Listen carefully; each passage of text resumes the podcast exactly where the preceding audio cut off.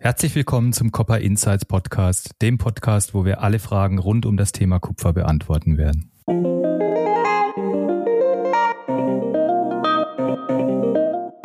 Batterierecycling ist sicherlich das große Thema für die Zukunft oder ein Geschäftsfelder, das sich gerade entwickelt in Europa im Recyclingmarkt durch die E-Mobilität. Wir können sicher davon ausgehen, dass die großen Batteriehersteller natürlich alles daran setzen werden, das Material im eigenen Kreislauf zu behalten. Grundstoffindustrien, das ist das industrielle Rückgrat der gesamten Wirtschaft. Und wenn so eine Wertschöpfungskette an einer Stelle unterbrochen ist, dann wird es irgendwann unheimlich schwer. Ich habe großes Vertrauen tatsächlich in den Industriestandort.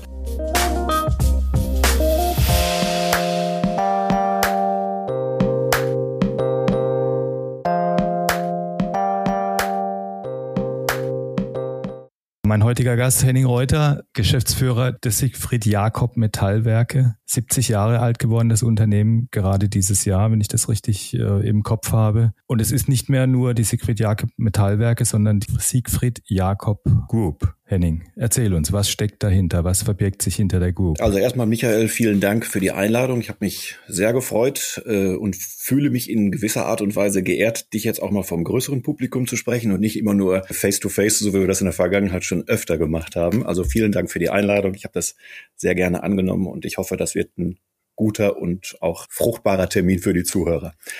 Ja, die Siegfried Jakob Metallwerke sind dieses Jahr 70 Jahre alt geworden. Ganz kurz ein bisschen was zur Historie. Der Namensgeber Siegfried Jakob hat das Unternehmen als 21-jähriger junger Mann gegründet, weil er etwas andere Ideen und Erwartungen an sein Leben hatte als ähm, bei seinem älteren Bruder, der einen Metallhandel hatte, mitzuarbeiten. Er wollte halt eben als Unternehmer selber tätig werden und hat also im Prinzip aus dem Nichts nach dem Zweiten Weltkrieg angefangen und ein Unternehmen und einen Unternehmensverbund aufgebaut, der heute in der Gruppe mit über 900 Mitarbeitern tätig ist.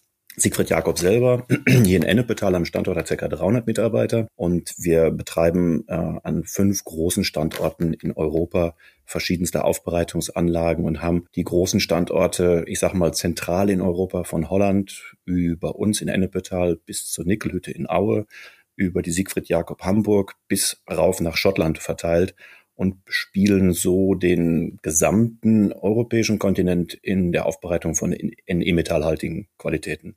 Und worin liegt der Schwerpunkt? Ist das hauptsächlich Kupfer oder hat sich das mittlerweile verschoben Richtung Nickel? Ich würde es ein bisschen ähm, von der Gruppe runterbrechen. Die Gruppe selber ist eigentlich äh, hat als Schnittmenge den NE-Metallhandel. Das heißt, wir handeln alle legierte Stähle in Form von Superlegierung, aber auch natürlich ganz normales klassisches VA-Material, was jeder kennt, hoffe ich, ähm, über die verschiedensten Schrotte, die im NE-Metallbereich entstehen. Darüber hinaus hat sich aber jedes Unternehmen dieser Gruppe einen speziellen Markt, eine spezielle Nische erarbeitet und äh, zahlt auch dadurch in die Gruppe ein, dass sie da ein Spezialwissen haben.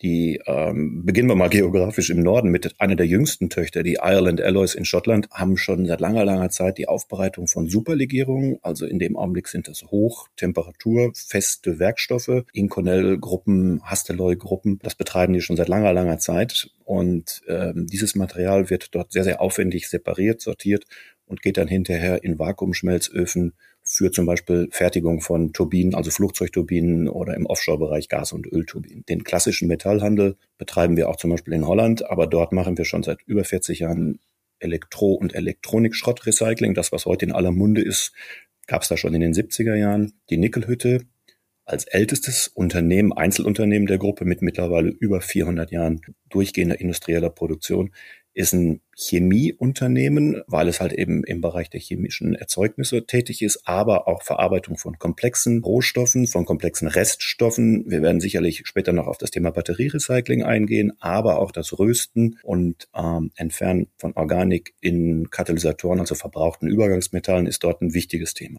Batterierecycling, du hast es angesprochen, das ist äh, sicherlich das große äh, Thema für die, für die Zukunft oder eines der Geschäftsfelder, das sich gerade entwickelt in Europa im Recyclingmarkt durch die E-Mobilität. Wie weit seid ihr da? Ist das von der stofflichen Seite schon gelöst? Könnt ihr mit diesen Batterien, Metallen, die, wie, wie sie im Moment vorkommen, könnt ihr damit umgehen? Kann man die trennen oder ist das noch so ein bisschen Twilight Wie du schon richtig sagst, Michael, das liegt in aller Munde und egal, wo man hinkommt heutzutage, zu welcher Veranstaltung ist das Thema Batterierecycling extrem en vogue. In Aue machen wir das schon tatsächlich seit einigen Jahren. Also wir sind da schon deutlich über dem Projektstatus hinaus.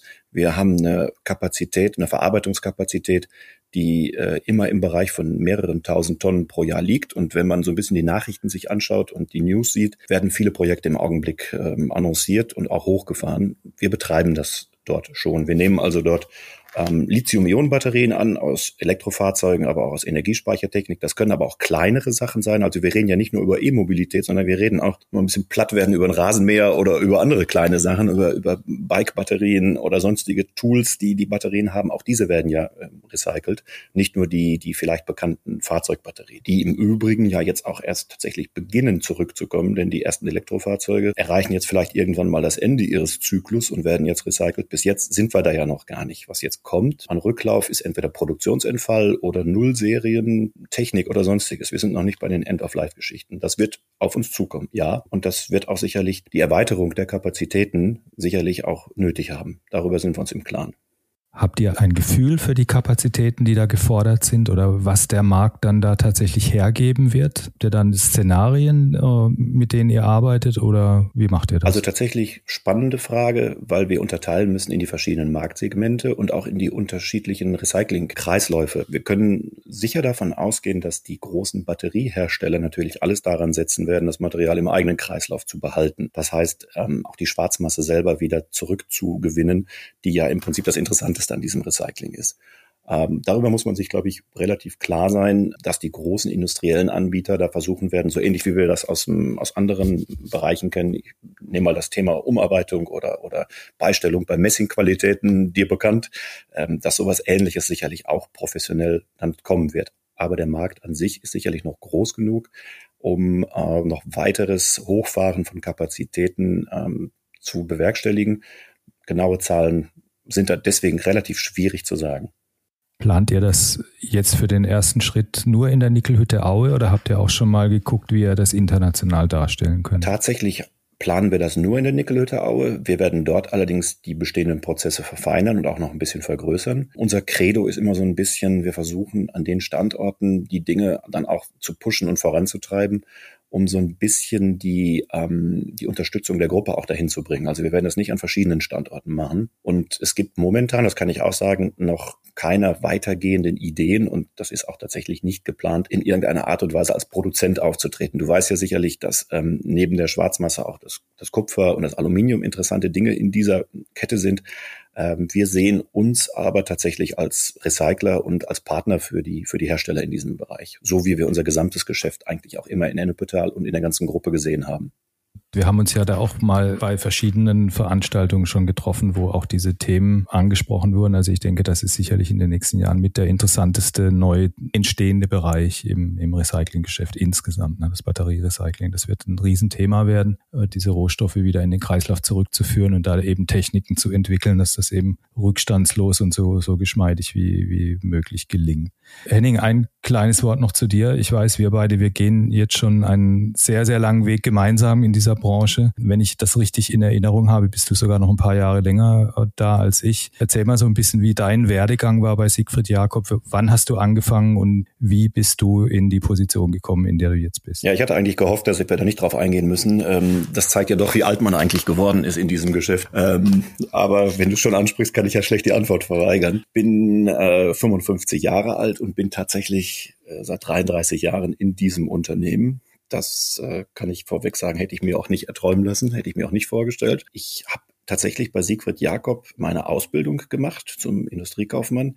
Mein äh, erster Ansprechpartner im Unternehmen war Herr Siegfried Jakob, der mich äh, eines Samstags morgens über seinen Betrieb geführt hat, über das Gelände geführt hat. Und ich bin ganz ehrlich, ich habe nicht eine Sekunde verstanden, was hier eigentlich passiert. Äh, das war für mich in meiner Lebenserfahrung und in meiner Wirklichkeit so weit weg. Das Thema Recycling und speziell Metallrecycling ist mir bis dahin nicht begegnet. Ich muss dann allerdings gestehen, dass mich der Markt, die Möglichkeiten und auch das Geschäft dann doch relativ schnell interessiert und auch gefangen genommen haben und habe dann meinen Weg tatsächlich hier in Ennepetal vom Auszubildenden bis in die Geschäftsführung gemacht. Das war kein geplanter Weg ähm, und ich muss ganz ehrlich sagen, ich bin vielen Leuten dankbar dafür, dass das so funktioniert hat und geklappt hat. Und ich bin jetzt seit 2010 in der Geschäftsführung, seit 13 Jahren Und ich äh, fühle mich sehr, sehr wohl in dieser Position, weil ich auch umgeben von, von Menschen bin, ähm, mit denen ich schon eine ganze Zeit zusammenarbeite, die ähm, mir helfen, die Dinge zu entscheiden, an die ich mich wenden kann, wenn ich Fragen habe. Und ich glaube, wir haben das, den großen Vorteil, dass wir eine relativ gute, homogene Gruppe haben, wo man sich auch mit den ganzen Kollegen sehr, sehr gut austauschen kann. Das genieße ich tatsächlich sehr. Und ich glaube, das ist auch ein Teil der Firmenphilosophie, ähm, langfristig die Mitarbeiter in verantwortliche Positionen zu bekommen und dort auch zu halten. Als wir im Vorfeld über diesen Podcast ein bisschen gesprochen haben, ist ein, ein schöner Begriff gefallen, den, den du mir auch aufgeschrieben hast. Das ist der Begriff Handschlagsmentalität. Das finde ich großartig, weil das ist genau die, das, was ich eigentlich auch bestätigen kann in, in dieser Branche speziell, was es so einmalig macht vielleicht. Das ist der, wahrscheinlich der Haupt, der Hauptpunkt, der, der den Metallhandel generell von allen anderen Branchen unterscheidet, diese, diese Handschlagsmentalität. Wir haben das früher immer genannt, my word is my bond. Und du hast jetzt so eine, so eine Karriere gemacht in, in einer Branche, wo die, wo dieses etwas hemdsärmliche äh, Arbeiten noch Usus ist. Das ist so ein bisschen vielleicht im, zwischen Metallhändlern immer noch der Fall. Zwischen anderen Firmen ist es jetzt vielleicht nicht gerade so, äh, so gang und gäbe. Da ist dann doch mehr so Vertragsmanagement äh, gefragt.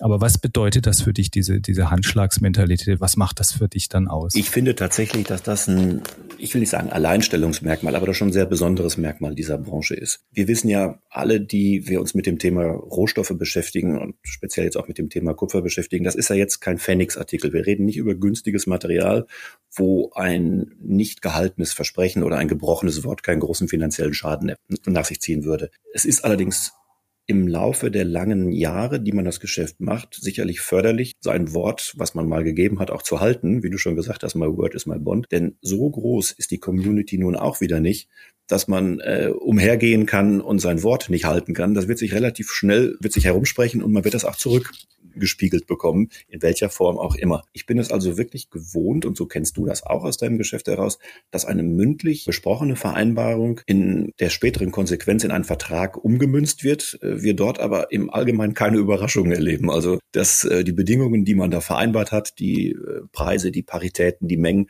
dass die auch bestätigt werden dass natürlich immer ein rechtsverbindlicher Vertrag folgen muss. Das ist völlig in Ordnung und auch völlig klar. Aber äh, bei uns müssen nicht noch erst Juristen drüber schauen, äh, bevor das wirklich zu einem validen Kontrakt wird. Und ich finde, das ist etwas Besonderes, einhergehend mit der Tatsache, dass es eben kein Projektgeschäft ist, wo man sehr kurz, sehr intensiv miteinander zusammenarbeitet, sondern wo man über Jahre und wenn es gut läuft, auch über Jahrzehnte miteinander arbeitet, in einem relativ partnerschaftlichen Verhältnis, wo man auch sich darauf verlassen kann, dass die Verpflichtungen und die, die Zusagen, die andere einem gegeben haben, eingehalten werden. Und das finde ich was, was ganz Besonderes, denn das unterscheidet dieses Geschäft einhergehend, wie gesagt, mit den großen Summen, mit denen man umgeht, dann doch von anderen Sachen. Und dieses Vertrauen, was, was man als Vorschuss gibt und bekommt, das ist was Spezielles. Ja, das ist wahrscheinlich, du hast es richtig genannt, das ist eigentlich der, das Alleinstellungsmerkmal. Diese Kontinuität in, in der, der Arbeitsweise der Firmen miteinander, aber auch gleichzeitig die Flexibilität, die man braucht, wenn man in den verschiedenen Märkten sich äh, zurechtfinden will und wenn man unterschiedliche Anforderungen bedienen will von Kunden und von Lieferanten. Das ist sicherlich das Spannende. Du hast jetzt eine ganz außergewöhnliche Karriere gemacht, die vielleicht im Metallhandel gar nicht so außergewöhnlich ist, weil da gibt's einige Beispiele von Menschen, die es geschafft haben, vom Auszubildenden direkt in die Geschäftsführung. Aber ist diese Möglichkeit, so eine, so eine Karriere heute noch zu machen, ohne ein aufwendiges Studium und eine Million Praktika, ist das nicht vielleicht etwas, das man noch viel mehr in den Vordergrund stellen muss heutzutage, dass man auch den nötigen Nachwuchs bekommt? Das nächste, nächste Stichwort. Wie geht ihr damit um? Wie, wie begeistert ihr junge Menschen in diese doch nicht ganz alltägliche Branche zu kommen? Also zunächst mal, um die Frage mal so ein bisschen auseinander zu äh, dividieren. Ich glaube, dass das gerade im Mittelstand heute immer noch möglich ist, nicht nur in unserer Branche, auch in anderen Branchen, dass man relativ durchlässige Membranen hat, anders als in großen Konzernen, wo halt eben bestimmte Voraussetzungen gegeben sein müssen, um das nächste Level zu erreichen. Von daher denke ich, das ist auch heute noch möglich. Und wenn wir uns mal andere Länder angucken, wo es durchaus möglich und auch, auch üblich ist und opportun ist, die Jobs zu wechseln, äh, ohne eine entsprechende Ausbildung zu haben, finde ich, ist das auch etwas, wo wir was von lernen können. Äh, das ist das eine. Hm, die Begeisterung von jungen Menschen für Arbeit generell, für die Arbeit in diesem Segment ist natürlich echt eine, eine, Aufgabe. Wir brauchen nicht über demografische Entwicklung zu sprechen, die kennen wir alle, äh, Fachkräftemangel und so weiter. Wir haben eine relativ äh, gute, gute Situation, ein gutes Momentum, äh, was unsere Branche angeht, die gesamte Branche. Wir haben so eine Transformation von dem, nicht böse meinen, von dem, von dem Schrotthändler, der ähm, als Altmetallhändler, ich sag mal, um die Häuser gefahren ist und, und Metalle gekauft hat, so eine gewisse naja, nicht nur positive äh, Erscheinungen rübergebracht hat, hin zu einem doch wirklich wichtigen Bestandteil des Recyclings, der Nachhaltigkeitsdiskussion, der, der Wiederaufbereitung, des, des Reuse von Artikeln. Und dieses Momentum, finde ich, muss man auch nutzen. Thema Klimaschutz und CO2-Reduktion. Das ist ja in aller Munde. Das ist auch immer leicht zu sagen, aber in dieser Branche sind wir ja tatsächlich schon lang dabei, um so etwas zu tun. Ähm, Recyceln von, von Kupfer bedeutet ja auch Schonen von natürlichen Ressourcen. Es bedeutet Wiederverwertung unter energetischen, aber auch natürlich unter den umweltlichen Aspekten. Ähm, ich glaube nach wie vor, dass der größte Teil des Kupfers, welches wir benötigen, immer noch aus Primärkonzentraten äh, gewonnen wird, aber der Recyclinganteil ist nicht zu vernachlässigen und wird auch weiterhin steigen. Das Bewusstsein dafür zu wecken ist eins und die Begeisterung für so einen Job, für so eine Berufung zu wecken, ist was anderes. Wir werden lernen müssen, auf die Bedürfnisse der jungen Menschen einzugehen. Und die Diskussionen sind ja im Augenblick im vollsten Gange. Egal, wenn man die Zeitung aufschlägt, es wird über Generation Z gesprochen, es wird über Arbeitszeitmodelle gesprochen und sonstiges. Ich glaube, wir tun tatsächlich gut daran, äh, die Diskussion relativ emotionslos von beiden Seiten, also von den alten Menschen, so wie wir das sind, äh, und den jungen Menschen zu führen. Denn am Ende des Tages ist das Ziel sicherlich ähnlich, nur der Weg dahin ist vielleicht ein bisschen unterschiedlich. Und das müssen beide Seiten, glaube ich, lernen und akzeptieren ähm, und einen guten Kompromiss und Vertrag dann damit auch eingehen. Das immer als eine extrem herausfordernde Branche auch empfunden, weil man ein bestimmtes Setup muss man ja mitbringen. Wenn man, wenn man sich in diesem Markt behaupten will, dann braucht man als Händler nicht nur ein gutes Verständnis für Risiko, sondern man muss auch eine gewisse Risikobereitschaft mitbringen. So eine gewisse Grundaggressivität schadet sicherlich auch nicht, damit man eben auch Geschäfte bekommt. Ne? Man, man, man bewegt sich ja eigentlich in einem sehr transparenten Umfeld, wo jeder immer hundertprozentige Preistransparenz im Grunde hat und auch die, der Informationsvorsprung, der vielleicht vor 30 oder 40 Jahren da war, der ist sicherlich jetzt so auch nicht mehr gegeben, weil jeder auch auf der bis runter in die in kleinere Einheiten mittlerweile einen, einen Schirm hat von Fast Market oder wem auch immer oder Informationsdienste. Also man muss schon so ein gewisse, gewisses Setup haben. Man muss leistungsbereit sein, man muss fleißig sein, diszipliniert. Man wird in, dies, in dieser Branche mit einer 32-Stunden-Woche auch nicht wirklich äh, glücklich werden. Und ich denke, das sind alles Dinge, die es vielleicht ein bisschen schwierig machen. Aber auf der anderen Seite ist es doch auch eine, eine Branche. Ich für mich oder wir beide, wir wissen das voneinander auch, dass das eine gewisse Leidenschaft dann auch äh, ist, die man da entwickeln kann. Und ich denke, das ist so der Spagat, das Umfeld, in dem man sich äh, bewegt. Aber meine Sorge ist einfach, dass wir als Branche generell so ein bisschen hinten runterfallen. Deswegen glaube ich, dass gerade so Beispiele wie bei dir, dass man eben wirklich von der Ausbildung zum Industriekaufmann in die Geschäftsführung eines multinationalen Konzerns ja eigentlich schon kommen kann das ist sicherlich so, eine, so ein Role Model, das man nach, nach außen tragen kann. Ne? Weil sicherlich gibt es noch ehrgeizige junge Menschen, die was erreichen wollen. Es gibt so ein schönes äh, Wort, was ich mal irgendwann gehört habe, was ich auch eine Zeit lang, sage ich mal, für mich äh, begreifen musste, aber was tatsächlich stimmt. Und das heißt, man kann niemanden zur Jagd tragen. Also das heißt, entweder man trägt es in sich und man will das. Und dann ist es vielleicht auch gar nicht so erheblich, äh, welche Vorbildung, Ausbildung oder welche, welchen Hintergrund man hat. Wie du schon gesagt hast, wenn man Spaß an diesen, an diesen Dingen hat, aber auch Spaß an der Übernahme von Verantwortung, sicherlich auch eine gewisse Risikoaffinität, Allerdings nicht Risikoaffinität äh, zum Thema Spielcasino, rot oder schwarz, sondern wir überlegen ja schon sehr, sehr gut, welches Risiko wir kalkuliert eingehen. Äh, und wir würden das auch nicht als Risiko bezeichnen, sondern eher als eine Chance. Und die Risiken versuchen wir eher zu minimieren mit allen möglichen Werkzeugen, die man uns zur Verfügung stellt. Also von daher Risiko ja unter den genannten Dingen. Ich glaube, dass tatsächlich die demografische Entwicklung bei uns ein richtig großes äh, Thema der Herausforderung sein wird. Wie du schon gesagt hast, mit einer 32-Stunden-Woche wird es schwer sein, alle Dinge zu erledigen und zu schaffen. Nicht nur in diesem Job, sondern ich sag mal 20 Prozent oder 25 Prozent weniger Arbeitszeit. Ob die durch 25 Prozent mehr Effizienz ausgeglichen werden können, möchte ich einfach mal bezweifeln. Das ist das eine. Und das andere ist, wir haben uns ja nun im Laufe der Jahrzehnte in diesem Land, in Europa auch einen Wohlstand erarbeitet, den wir sicherlich verteidigen wollen. Ob das dann noch möglich ist, weil die sozialen Sicherungssysteme vielleicht zumindest mal in Deutschland dann auch nicht mehr so ohne weiteres funktionieren werden, das wage ich einfach mal zu bezweifeln. Was nicht heißt, dass ich das komplett ablehne, sondern sage, wir müssen Modelle entwickeln, die, die beide Seiten und die Ansprüche sowohl der Arbeitgeber als auch der Arbeitnehmer berücksichtigen.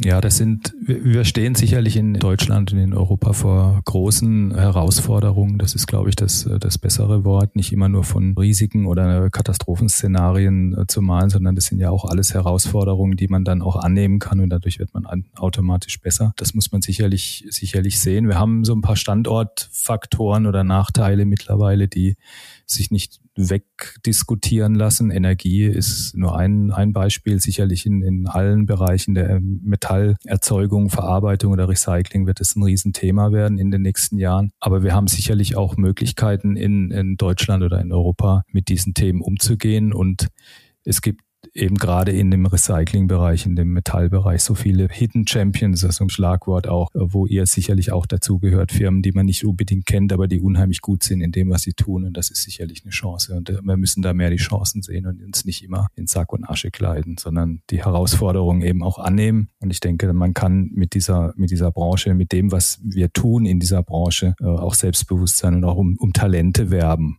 Man muss sie nur finden und fördern. Also ich denke schon, dass uns das gelingen wird. Rahmenbedingungen, das ist sicherlich auch immer ein Thema. Äh, wie, wie schätzt du das ein im Moment jetzt als aus deiner Sicht als in der Geschäftsführung für eine international agierende äh, Gruppe? Wo liegen bei, bei euch im Moment die größten Herausforderungen?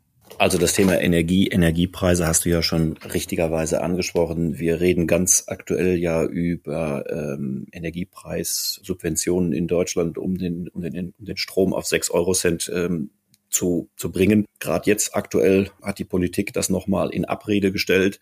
Die, die Verbände fordern allerdings ähm, sehr vehement Überbrückungsphase, bis dann tatsächlich die geplante Energiewende, die man uns ja im Prinzip auch nur serviert hat, wir sind ja nicht Teil dieser ganzen Geschichte, sondern nur die Mitfahrer in dieser ganzen äh, Veranstaltung, bis das dann mal greifen sollte. Wir haben beim Thema Energiepreise tatsächlich einen Standortnachteil in Deutschland. Das kann man gar nicht anders sagen. Weder haben wir in den letzten zwölf Jahren auf ähm, die Chance setzen dürfen, Atomenergie weiterhin zu betreiben, so wie das alle Länder um uns herum, viele Länder Länder, nicht alle, ich will es nicht, nicht pauschalisieren, viele Länder um uns herum tun, die es entweder weiter betreiben oder sogar neu hochfahren.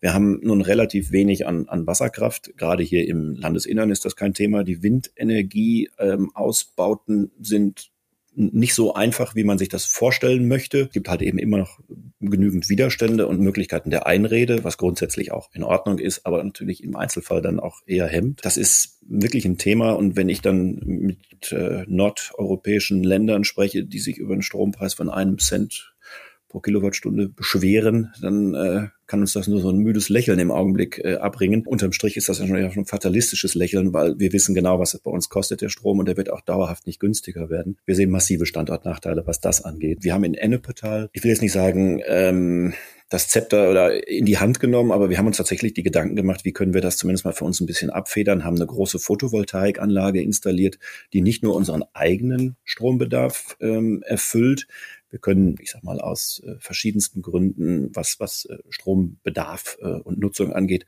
nicht 100 Prozent äh, mit, dieser, mit diesem Strom umgehen, sondern wir müssen den ganzen Teil dieses Stromes auch einspeisen in das, in das Netz, was natürlich da auch wieder den Carbon Footprint so ein bisschen senkt. Also tue Gutes und sprich darüber. Das heißt, wir helfen da auch so ein bisschen in dem Bereich, aber natürlich helfen wir uns auch selber, indem wir mittlerweile 35 bis 40 Prozent unserer eigenen Energie erzeugen können, was Strom angeht, werden auch sicherlich zukünftig immer mehr in das Thema des Verbrauches von elektrischen Strom äh, investieren und einzahlen, um zu gucken, dass wir das noch optimieren können.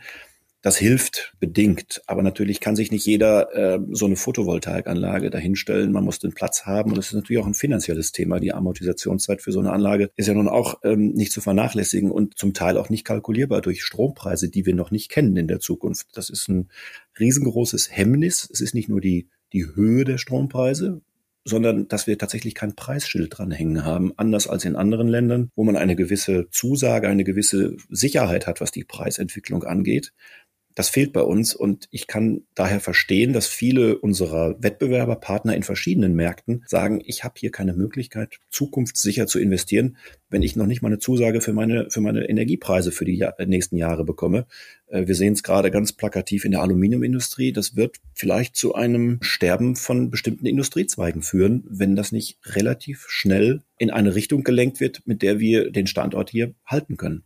Ja, das sehe ich genauso. Das sind Grundstoffindustrien, das ist das industrielle Rückgrat äh, der gesamten Wirtschaft. Und wenn so eine Wertschöpfungskette an einer Stelle unterbrochen ist, dann wird es irgendwann unheimlich schwer. Äh, und gerade Aluminium, äh, Gießereien, alles was mit Schmelzen zu tun hat, da glaube ich schon, dass wir ähm, auf Strecke ein Riesenproblem haben. Die Photovoltaik und, und Windenergie, ähm, ich sage immer, das sind so ein bisschen Zufallsenergien. Was wir eigentlich bräuchten, wäre gesicherte Leistung für Conti-Betriebe oder die eben gesicherte Leistung, die immer zur Verfügung steht. Und das ist genau das, was wir mit, äh, mit dem Abschalten der, der letzten Kernenergie oder generell mit dem Ausstieg aus der Kernenergie eben sehenden Auges an die Wand gefahren haben und da aus dieser Zwickmühle rauszukommen, dass man immer mehr Leistung installiert, die aber nicht unbedingt Energie liefert, wenn der Wind nicht weht und nachts die Sonne nicht scheint und auf der anderen Seite aber immer Energie verfügbar haben müssen für bestimmte industrielle äh, Prozesse. Das ist so dieser Spagat und die, die Systemkosten, die, die steigen so und so ein bisschen, wenn man nach vorne schaut, an Börse, an der EX werden ja die, die Jahreskontrakte bis 2026 aktuell gehandelt. Das heißt, man hat schon eine Preisinformation für die nächsten drei Jahre. Da kann man schön sehen, dass der Strom nicht wirklich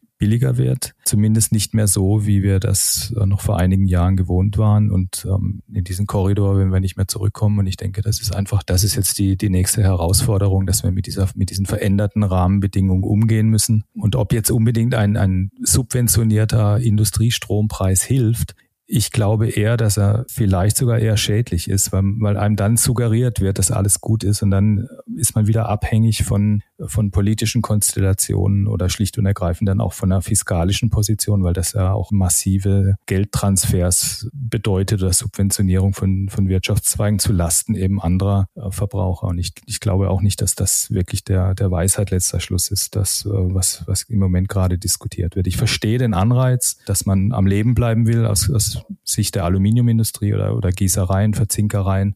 Ähm, aber ob es dann wirklich auf Strecke hilft, das glaube ich eher nicht, sondern wir müssten uns eigentlich darauf konzentrieren, günstige e- Energie bereitzustellen und nicht in einem permanenten Energiemangelzustand uns zu bewegen, der dann nur geheilt werden kann, indem man dieses Land deindustrialisiert. Und das ist, glaube ich, die, die große Herausforderung, vor der auch die Politik steht. Und ich hoffe, wenn man so ein bisschen im Maschinenraum das Rumoren hört, äh, scheinen sie es jetzt auch verstanden zu haben.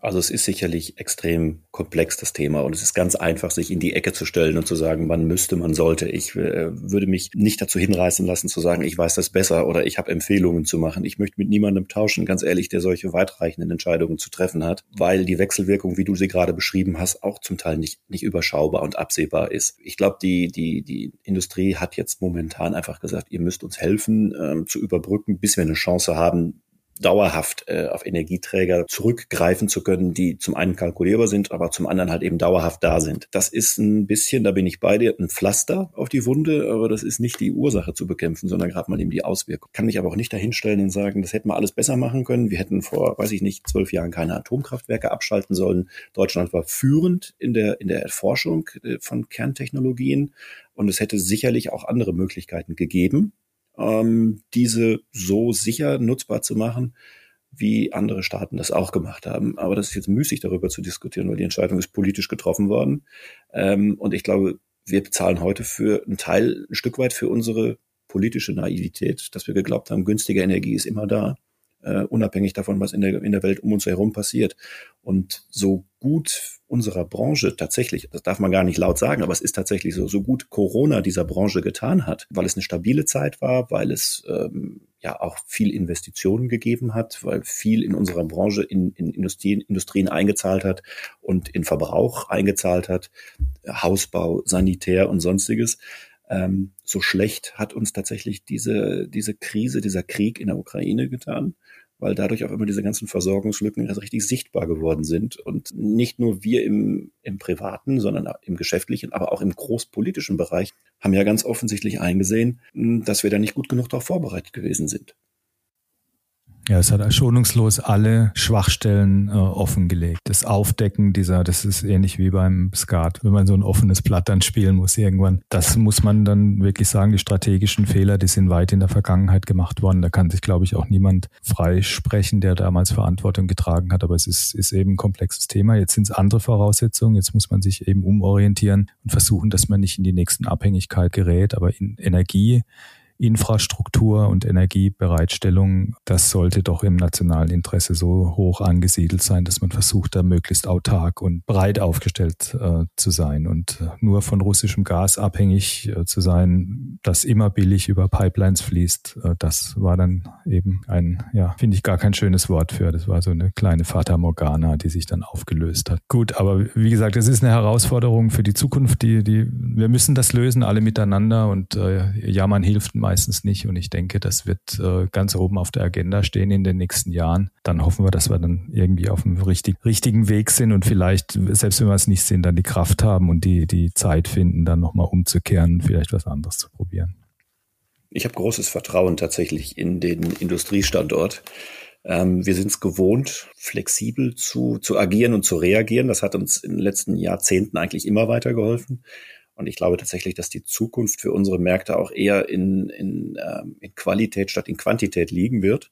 Ähm, das heißt, das Know-how, was wir haben, äh, weiterzuentwickeln. Und ich glaube, das ist eigentlich auch ein Schlüssel für den Erfolg, den wir in der Vergangenheit immer hatten, dass wir sehr, sehr innovativ waren, dass wir, dass wir gute Ideen entwickelt haben, auch mit veränderten Rahmenbedingungen umgehen können, sei es regulatorische oder, oder sonstige Dinge. Ich bin fest davon überzeugt, dass das, ähm, dass das auch wieder eine erfolgreiche Zeit geben wird und das Momentum, was man im Augenblick spürt, das ähm, ist so die so eine Gemengelage aus vielen Nachrichten, wo man sich persönlich immer nur die schlechten rauspickt und äh, die dann auch so das eigene Gefühl bestätigen sollen. Davon müssen wir mal so ein bisschen abrücken und vielleicht auch mal uns an anderen sag ich mal, Ländern, Gruppen oder, oder Menschen orientieren, wo wir ganz andere Dinge sehen. Nehmen wir mal das Stichwort USA da haben wir das Gefühl, ich persönlich das Gefühl durch Besuche und auch Gespräche, dass da schon momentan so eine gewisse Art der, der Aufbruchstimmung herrscht. Sicherlich nicht euphorisch, aber schon so, dass man etwas selbstbewusster in die ganze Veranstaltung hineingeht und sagt, also bei uns gibt's jetzt auch ein Hochfahren von, von vielen verschiedenen Industrien, von Recyclingindustrie, aber auch von Produktion,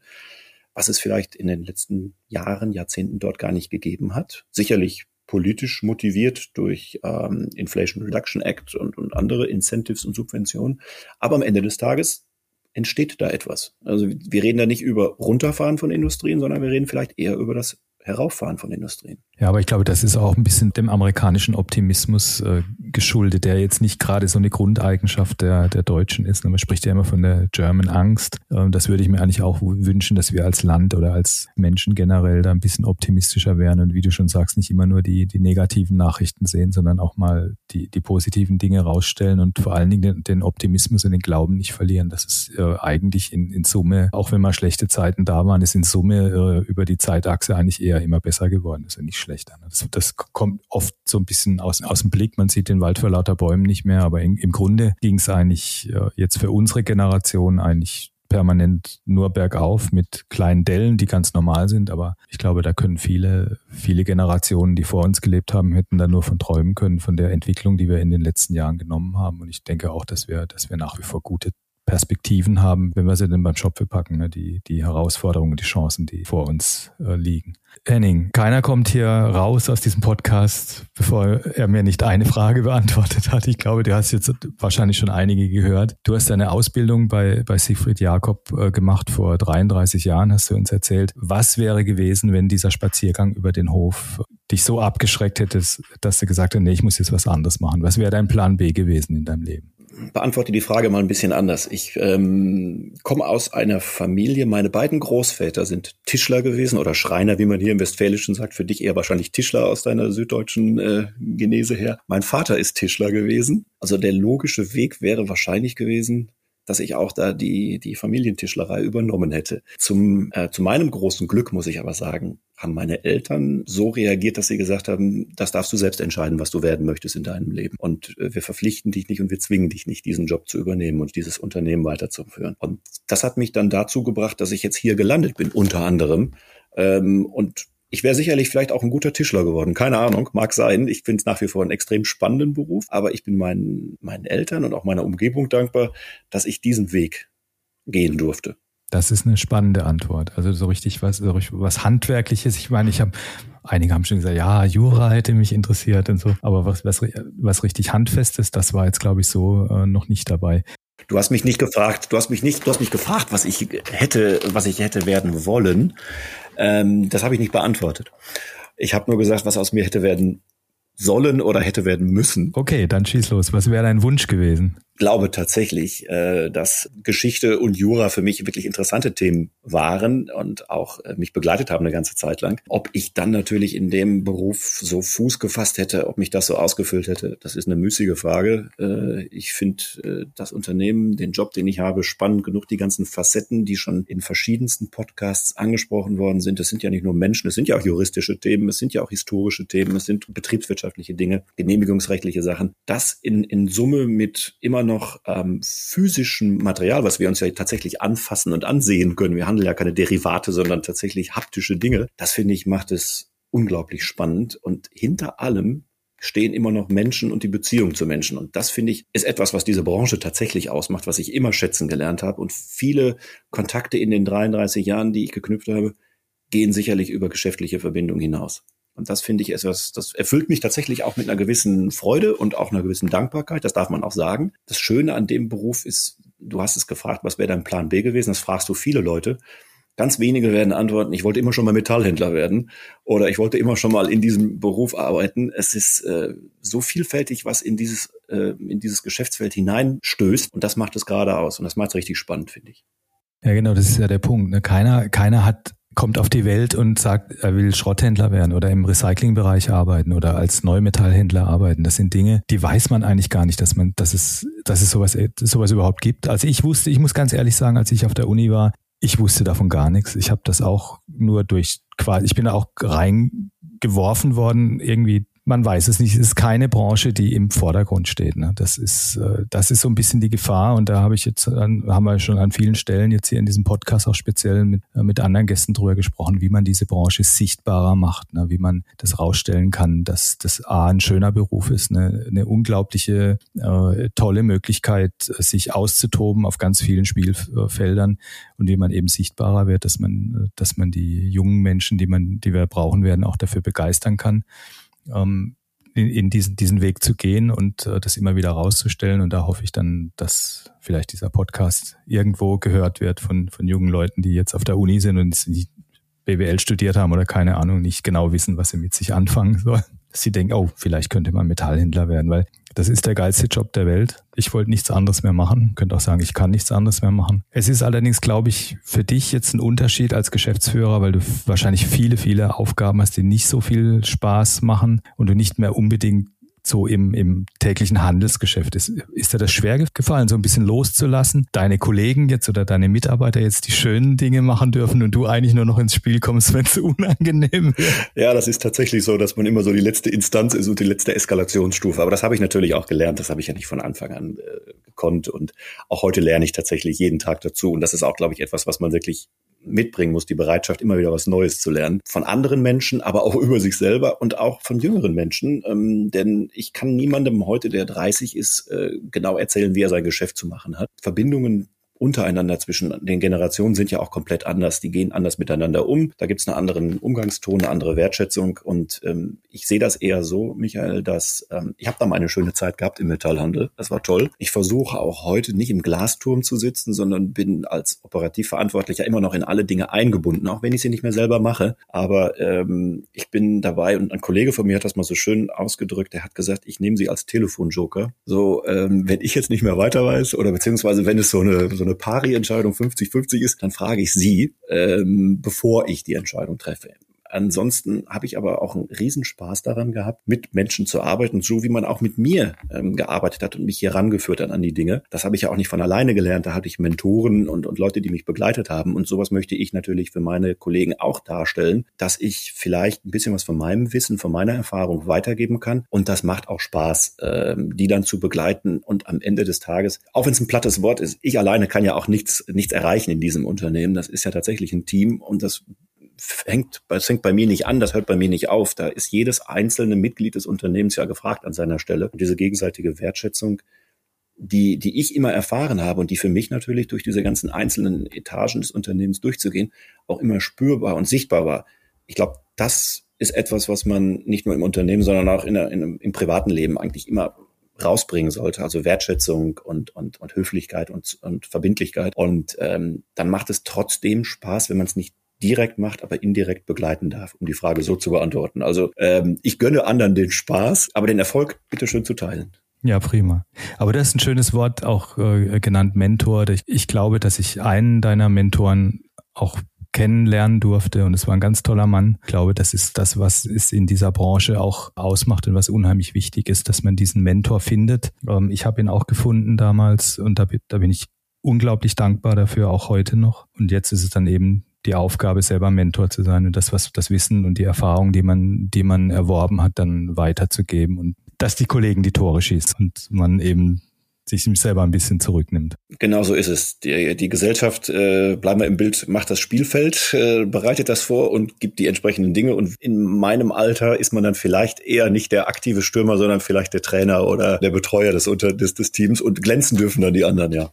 Ja, Henning, vielen Dank für das Gespräch. Hat mir großen Spaß gemacht. Wir werden in die Show Notes alle äh, Informationen packen zu Siegfried Jakob und wir beide. Wir werden sicherlich noch oft miteinander sprechen bei verschiedenen Gelegenheiten. Ich freue mich drauf. War super. Vielen Dank. Vielen Dank.